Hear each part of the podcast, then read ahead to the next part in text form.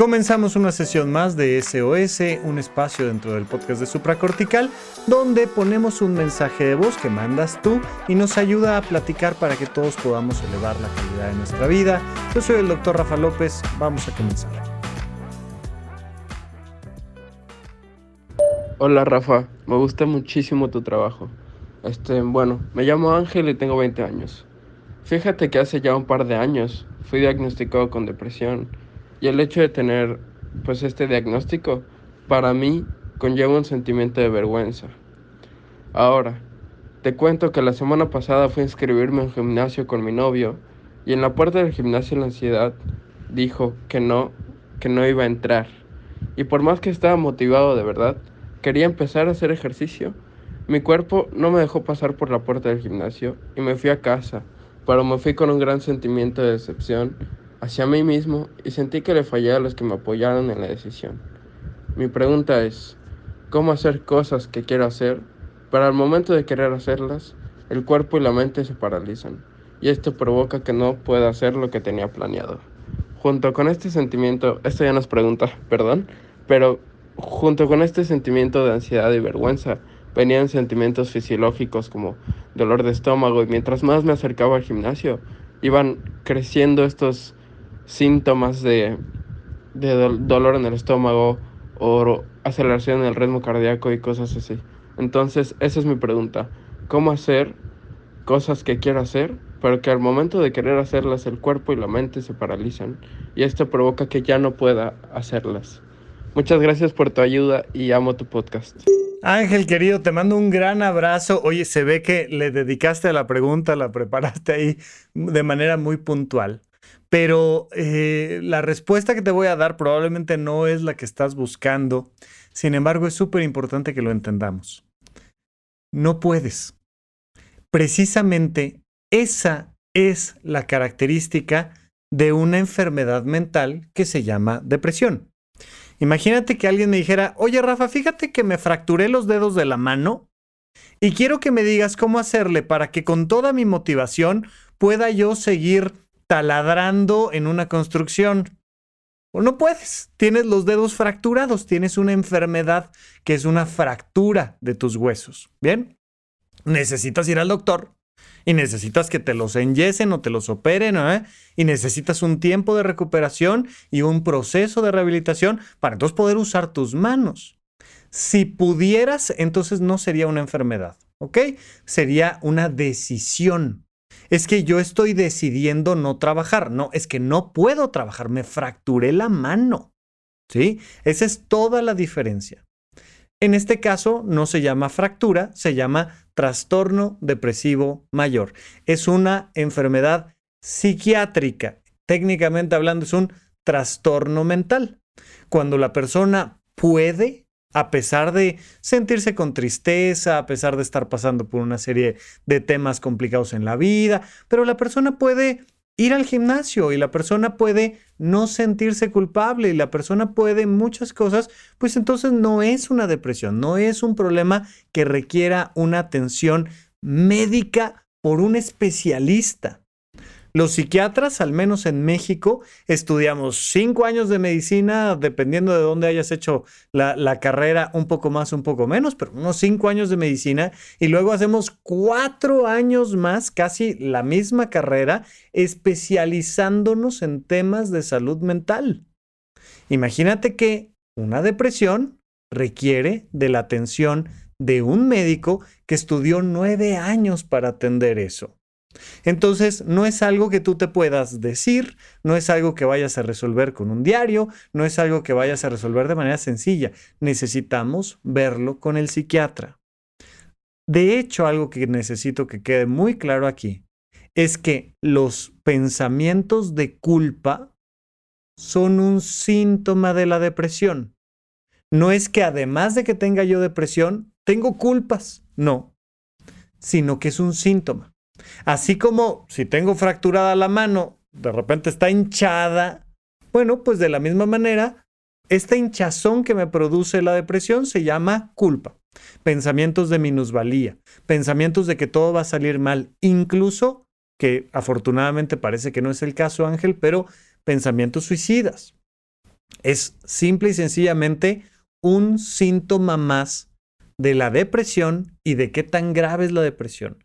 Entonces, sé paciente, ve al doctor, ve al médico especialista, atiéndete, hazle caso y se van a ir las, ideas de culpa y se va a ir la depresión.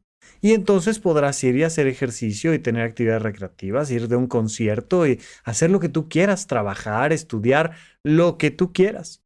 Pero necesitas una atención médica y eso tiene que quedar muy claro.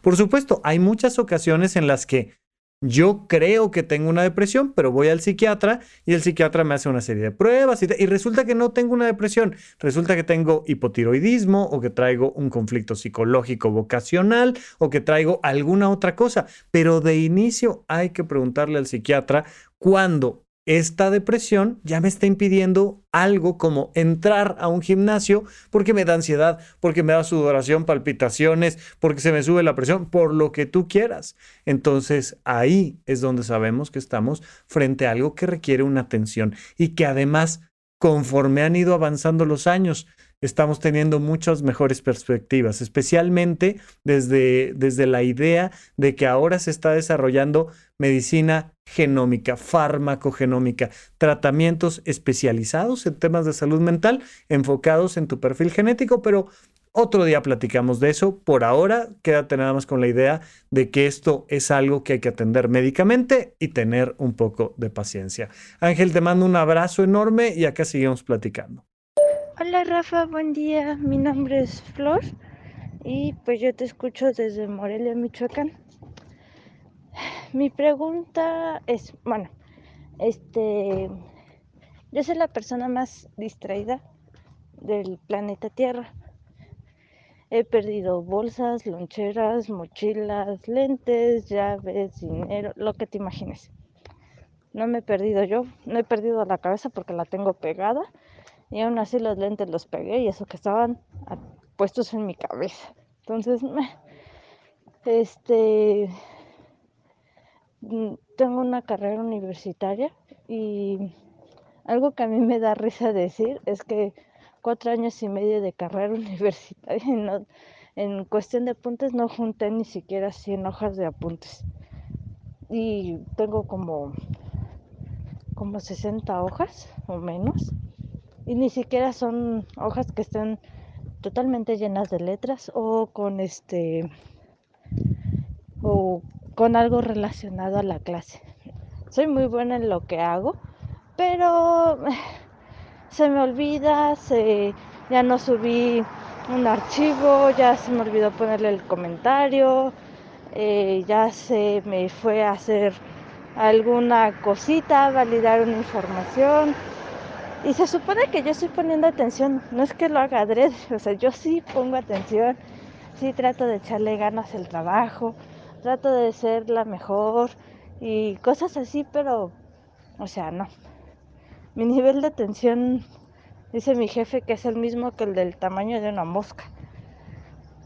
Y pues quería ver, o sea, yo actualmente sí voy al, al psiquiatra por una por un diagnóstico diferente, por el diagnóstico de distimia,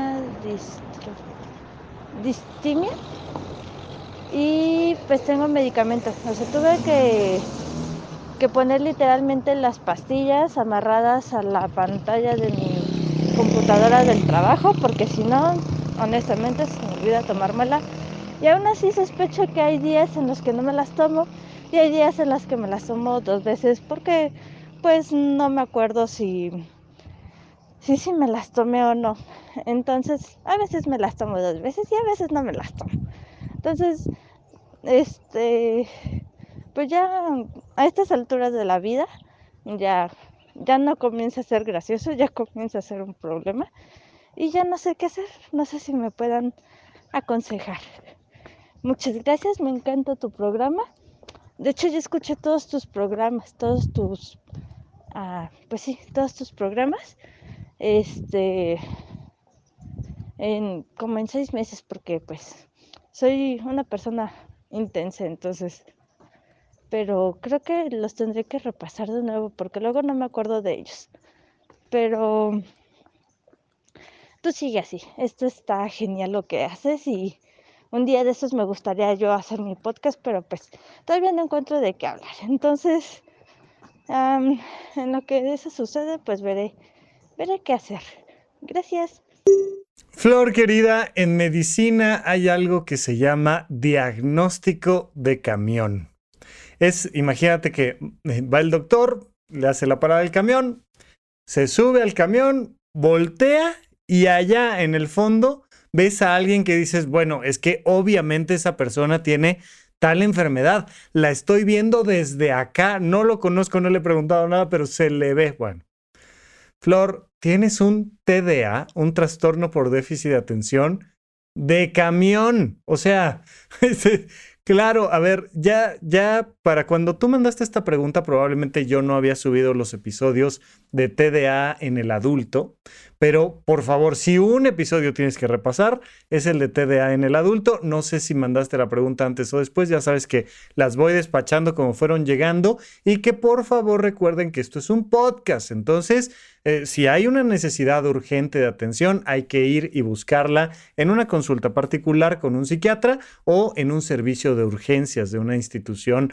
eh, psiquiátrica o mínimamente de un hospital general, porque esto es un podcast. Yo voy despachando las preguntas conforme van llegando y simplemente es algo que nos ayuda a todos porque estoy seguro que alguien más nos está escuchando y dice, no, no, yo soy la persona más distraída del mundo y a mí también mi jefe me dice que tengo la atención de una mosca. O sea, ya cuando tu jefe te hace el diagnóstico de TDA, ¿no? Pero ahí en el episodio les comento, sobre todo en el, en el, tengo dos episodios sobre TDA aquí en supracortical.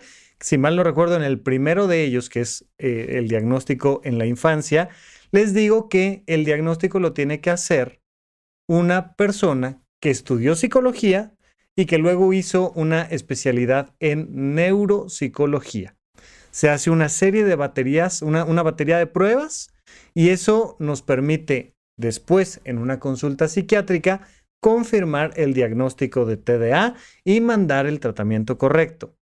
Incluso esto que me dices, Flor, de la distimia, probablemente no es distimia. En una de esas sí es TDA. Eso no lo sé. Definitivamente no lo sé. Pero el TDA, entre otras cosas, hace que te obsesiones por un tema, te agotes los neurotransmisores que traes y luego, ¡pum!, vienen días o semanas así como que ando medio depre y luego, ¡oh!, me vuelvo a clavar con algo y entusiasmar y a dar, y luego al rato otra vez traigo un cuadro medio depresivo relacionado con este proceso propio del TDA. Entonces, por favor, por favor, por favor, por favor, dile a tu psiquiatra que no será que tengas TDA y mm, busca una segunda opinión por cualquier cosa.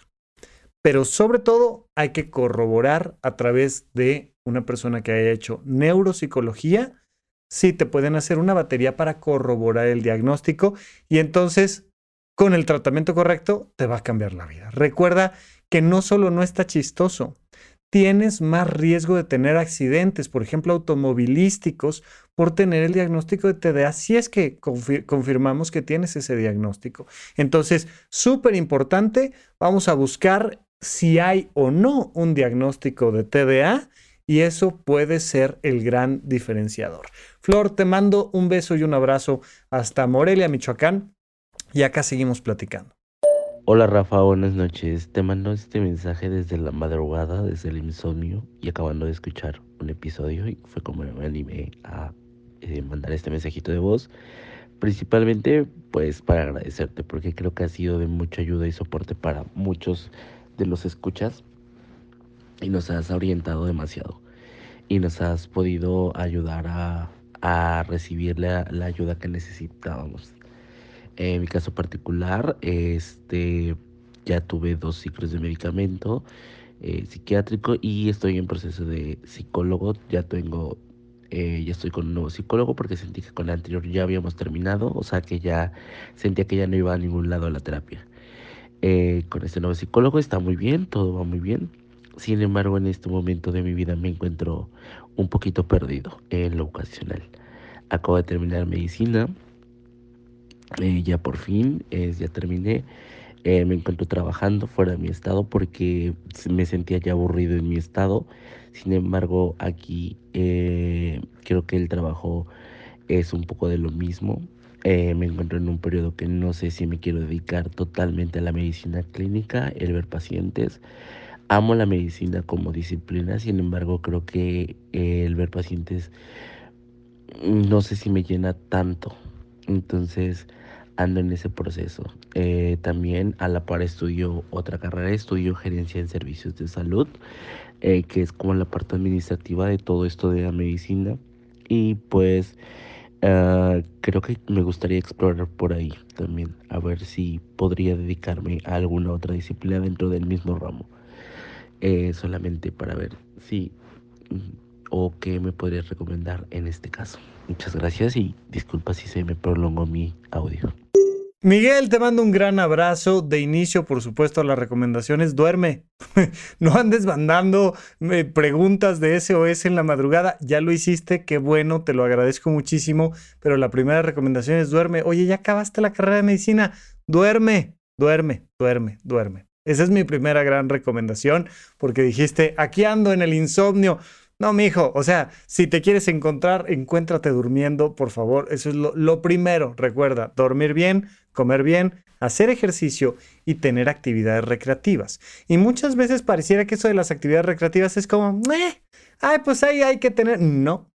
Las actividades recreativas son fundamentales para la salud mental, pero además son fundamentales para encontrar la vocación.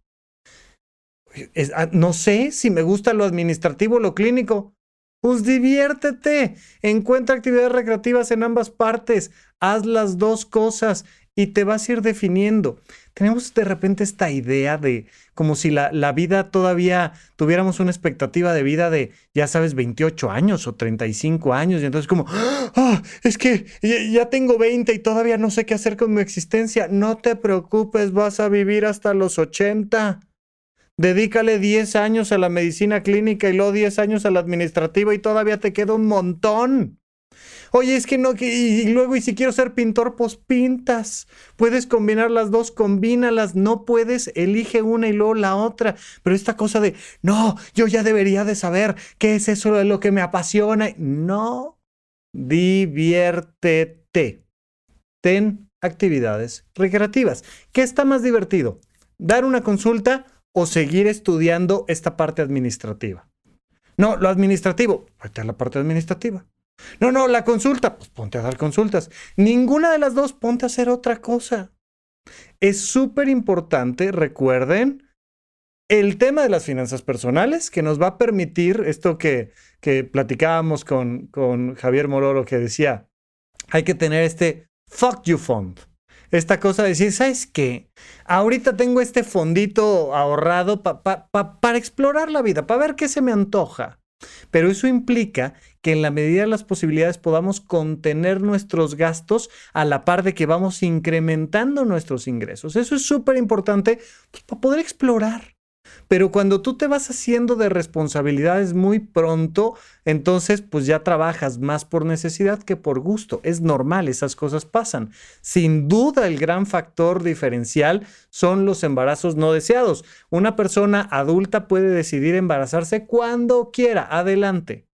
Pero en términos de finanzas personales, lo peor que podemos hacer es tener un embarazo no deseado, especialmente siendo menores de edad, porque entonces ya traes una carga que te impide explorar la vocación, porque porque ahí ya no hay opción, tienes que sacar a tu criatura. Punto. Eso es una responsabilidad jurídica, espiritual, moral, familiar, social. O sea, eso es algo a lo que hay que entrarle sí o sí y, todo lo demás queda un tanto cuanto de lado. Pero si cuidamos nuestras finanzas personales y somos responsables con nuestra paternidad y nuestra maternidad, pues entonces no tienes por qué no estar confundido, confúndete pero diviértete explorando. Y para eso, en mucho, son las actividades recreativas. Así es que, Miguel, te mando un gran abrazo. Duerme, por favor. Come bien, haz ejercicio, pero diviértete y elige por gusto. Y si te tardas cuatro años en decidir si quieres A o B, o si quieres A y B, o si quieres más bien C, no pasa absolutamente nada. Cuida tu salud física y mental, piensa que eso te va a hacer vivir más de 90 años y llévatela con calma mientras cuidas de tus finanzas personales. Miguel querido, te mando un abrazo y seguimos platicando. Hola, buenas noches, doctor Rafa Rufus. Eh, antes que nada, pues eh, le agradezco mucho que haga de su especialidad una red de apoyo para muchas personas que lo necesitamos. Lo sigo desde hace ya varios meses. Este, porque pues siempre he coincidido que cuando tengo algún conflicto emocional, usted saca una cápsula, un podcast y coincide con lo que necesito escuchar o, con el problema o la situación que tengo en ese momento. Entonces, pues le estoy muy agradecida. Bueno, eh, me llamo Ana, este, mm, soy médico anestesiólogo y pues eh, tengo una situación que pues ya está, ya está muy fuera de mis manos, he, perdido el control en esta situación. Hay muchas cosas que, bueno, obviamente emocionalmente eh, necesito ayuda, pero en esta tuve la necesidad de mandarle un audio. Eh, el contexto es que, bueno, pues soy mm, hija única de una familia disfuncional, mis papás se divorciaron a los 15 años, este, mm, y pues actualmente vivo con mi mamá. Tuvimos una crisis familiar muy grave. Mi mamá estuvo intubada y traqueostomía por COVID, eh, aproximadamente como 20 días. Estuvo pues obviamente a punto de morir, pero gracias a Dios, a, mis amigos, algunos familiares y colegas médicos, pues sobrevivió al COVID. Eh, mi mamá siempre ha sido una mujer bastante luchona, trabajadora y pues ahorita no está trabajando por obvias razones este y pues eh, la mantengo actualmente eh, la situación es que pues ella eh, cuando era económicamente activa, hasta donde yo sabía, tenía una relación con una persona más joven que ella, aproximadamente 20 años más joven que ella, la cual yo respetaba, no me metía porque pues ella tampoco nunca se ha metido en mis relaciones sentimentales. Mi relación con ella desde pequeña ha sido una relación de amistad en la cual pues hemos tenido mucha confianza, yo he sido una chica bastante tranquila, relativamente tranquila y dedicada a la escuela. Entonces, pues creo que fui una buena hija, nunca le di lata y pues nos llevábamos bien y, pues nos teníamos mucha, mucha confianza. Eh, la situación actual es que pues cuando yo tuve el problema de mi mamá intubada, pues yo pedí apoyo a su pareja, a la que se supone que es su pareja, y pues su pareja no fue nada empática conmigo, no me apoyó ni económicamente ni presencialmente, y pues fue algo mm, desagradable su actitud. Entonces pues yo quedé bastante sentida y dolida por esa situación.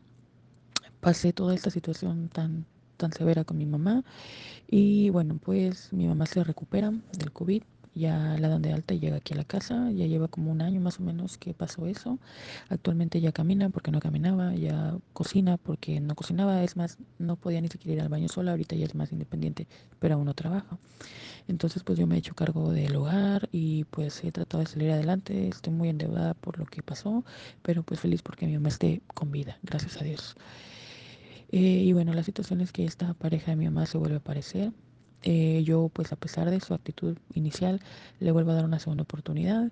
Eh, creo que tiene un problema de personalidad este chico, porque eh, cuando yo le invito aquí a mi casa, empieza a tener actitudes raras, groseras, para ser honesta, conmigo.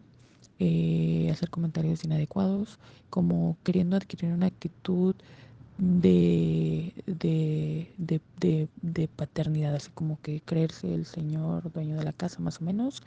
Y no nada más conmigo fue grosero, también ha sido grosero con mi familia, con unos tíos, con una tía también.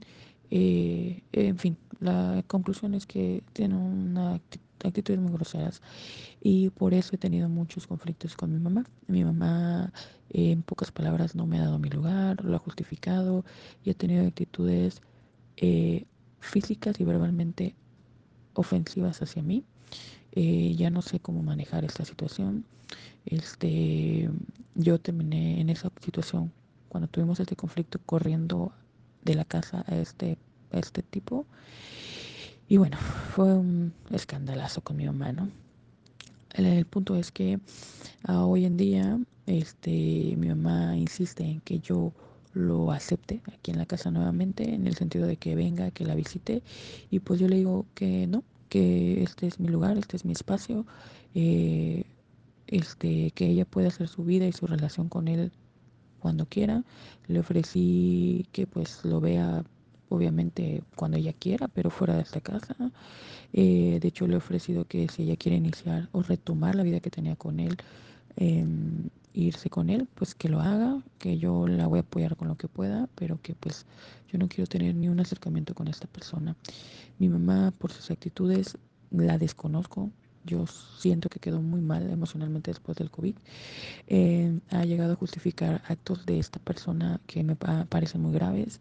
Hemos discutido mucho por esta persona y pues no sé qué hacer, doctor. La verdad, eh, hay muchas cosas por las cuales me hubiera gustado contactarlo antes, pero creo que esta es la que más conflicto me ha causado. No sé qué hacer, no la puedo dejar porque mi mamá económicamente depende de mí, porque la amo, obviamente, pero me ha herido mucho, mucho, mucho por esta persona. Ha tenido actitudes groseras física, físicamente y verbalmente. Yo sé que, eh, pues, no sé, no sé, puede tener un tipo de estrés postraumático, no lo sé, pero de verdad no, no reconozco a mi mamá.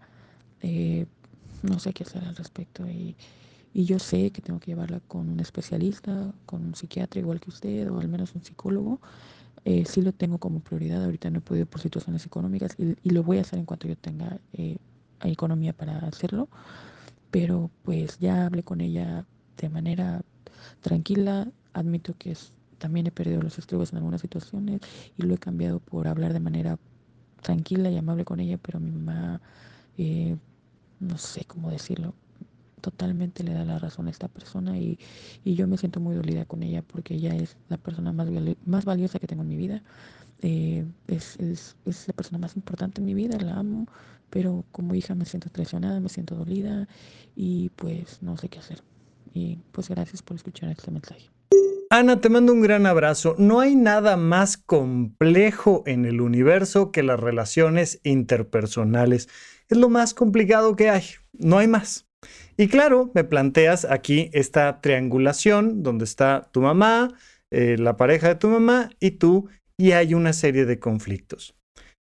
Después de todo lo que me platicaste, lamentablemente solo tengo dos cosas que decirte, límites y comunicación, y ya hemos platicado sobre eso. Oye, Rafa, ¿cómo le hago para que mi mamá entienda que no le conviene esta pareja? No puedes. Oye, Rafa, ¿cómo le hago para que mi mamá me hable amablemente? No puedes. Oye, Rafa, ¿cómo le hago para que podamos? No puedes, no puedes, no puedes, no puedes, no puedes. Porque tu, papá, tu mamá es otra persona. Igual que no puedes hacer que la pareja de tu mamá esté presente, atienda, no sea grosero, no puedes. Y para eso existen las puertas, las paredes, para eso existen los límites, legales, económicos, jurídicos, para eso existen.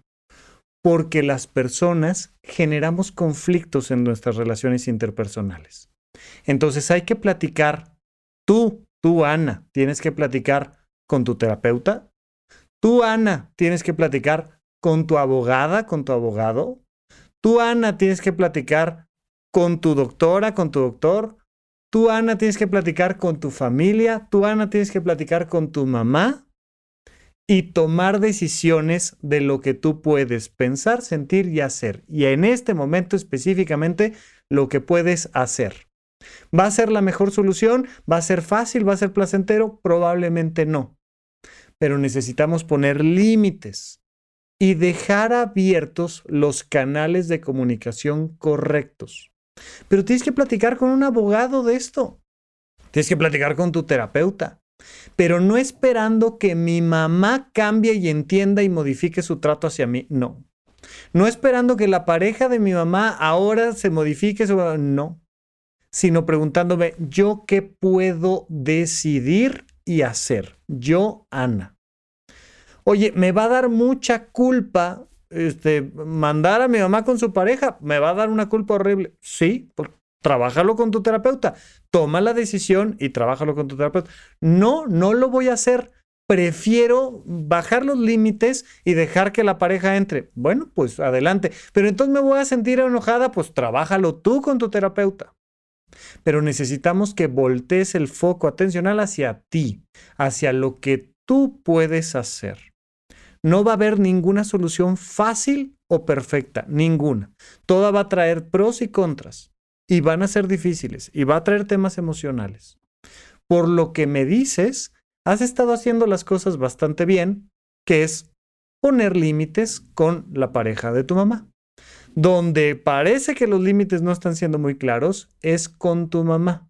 Está habiendo gritos, amenazas, insultos, presiones, pero no están habiendo límites. Y hay que distinguir una cosa de la otra, porque luego creemos que un límite es un grito. Pues ya te dije que no, ay, pues es que te estoy poniendo límites. No, no, no, esos no son poner límites. Por eso hay que platicarlo con el terapeuta, por favor. Es que a lo mejor mi mamá este, tiene una depresión post-COVID y tiene este long COVID, ¿no? Este COVID largo y bueno, pues ofrécele llevar la consulta y si quiere va y si no quiere no va. Es una mujer adulta que tomará sus propias decisiones, pero no bajo la idea de es que la voy a llevar al psiquiatra, el psiquiatra le va a dar una pastilla y ella va a cambiar de manera de pensar. No, Oye, yo quiero llevarte al psiquiatra para ver si estás bien de salud mental, quiero llevarte al internista, al neumólogo para ver si ya estás bien con el tema del COVID. Claro, adelante. Y si eso ayuda a que su perspectiva, mentalidad, actitud cambie, maravilloso. Pero tú tienes que partir siempre de la idea de que tú no puedes controlar a la otra persona. Tú solo te puedes controlar a ti. Creo que vas por buen camino. Creo que hay que incrementar los límites con tu mamá mantener canales de comunicación, pero no lo sé. Nada más de lo que medio me contaste fue un audio largo. Hay que platicarlo con tu terapeuta para preguntar, ¿qué decisiones puedo tomar yo si por fuera nada cambia? Si mi mamá sigue la misma actitud, si su pareja sigue siendo el mismo, ¿qué decisiones puedo tomar yo y actuar como adultos que somos? ¿Las relaciones son complejas? Sí particularmente las familias, por supuesto. Pero no nos queda de otra más que límites y canales de comunicación. Ana, te mando un gran abrazo y seguimos platicando. Bien, pues hasta aquí nuestro SOS de esta ocasión. Recuerda, si hay una situación urgente, por favor atiéndelo directamente en una consulta privada o en un servicio de urgencias. Mientras tanto, estos audios que nos mandas nos ayudan muchísimo a todos porque hay N cantidad de personas viviendo las mismas experiencias que estás viviendo tú. Si quieres mandar un audio, lo puedes hacer mandando un audio de WhatsApp al número 556540 5599 y será para mí un gusto escucharlo, ponerlo aquí y pues eh, tener la posibilidad de discutirlo y platicarlo para que entre todos podamos elevar la calidad de nuestra vida. Yo soy el doctor Rafa López, hasta la próxima. Gracias por escuchar Supracortical, en verdad me interesa muchísimo conocer tu opinión sobre este episodio o cualquier otro que quieras platicarme. Puedes encontrarme como arroba Rafa en Twitter, en Facebook y en Instagram. Quiero darte las gracias por escuchar Supracortical y sobre todo por suscribirte y seguirme donde sea que estés escuchando este programa y así te puedes enterar todo el tiempo de nuestros próximos estrenos.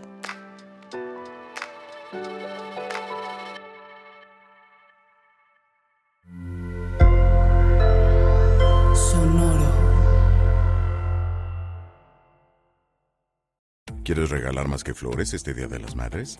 The Home Depot te da una idea. Pasa más tiempo con mamá plantando flores coloridas, con macetas y tierra de primera calidad para realzar su jardín. Así sentirá que es su día todos los días. Llévate tierra para macetas Bigoro por solo $8.97 y crece plantas fuertes y saludables dentro y fuera de casa. Recoge en tienda y sigue cultivando más momentos con mamá en The Home Depot. Haces más, logras más. Más detalles en homedepot.com diagonal delivery. Hello, it is Ryan, and we could all use an extra bright spot in our day, couldn't we? Just to make up for things like sitting in traffic, doing the dishes, counting your steps, you know, all the mundane stuff. That is why I'm such a big fan of Chumba Casino. Chumba Casino has all your favorite social casino style games that you can play for free anytime, anywhere with daily bonuses. That should brighten your day a little. Actually, a lot. So sign up now at chumbacasino.com. That's chumbacasino.com. No purchase necessary. Group. Void were prohibited by law. See terms and conditions. 18 plus.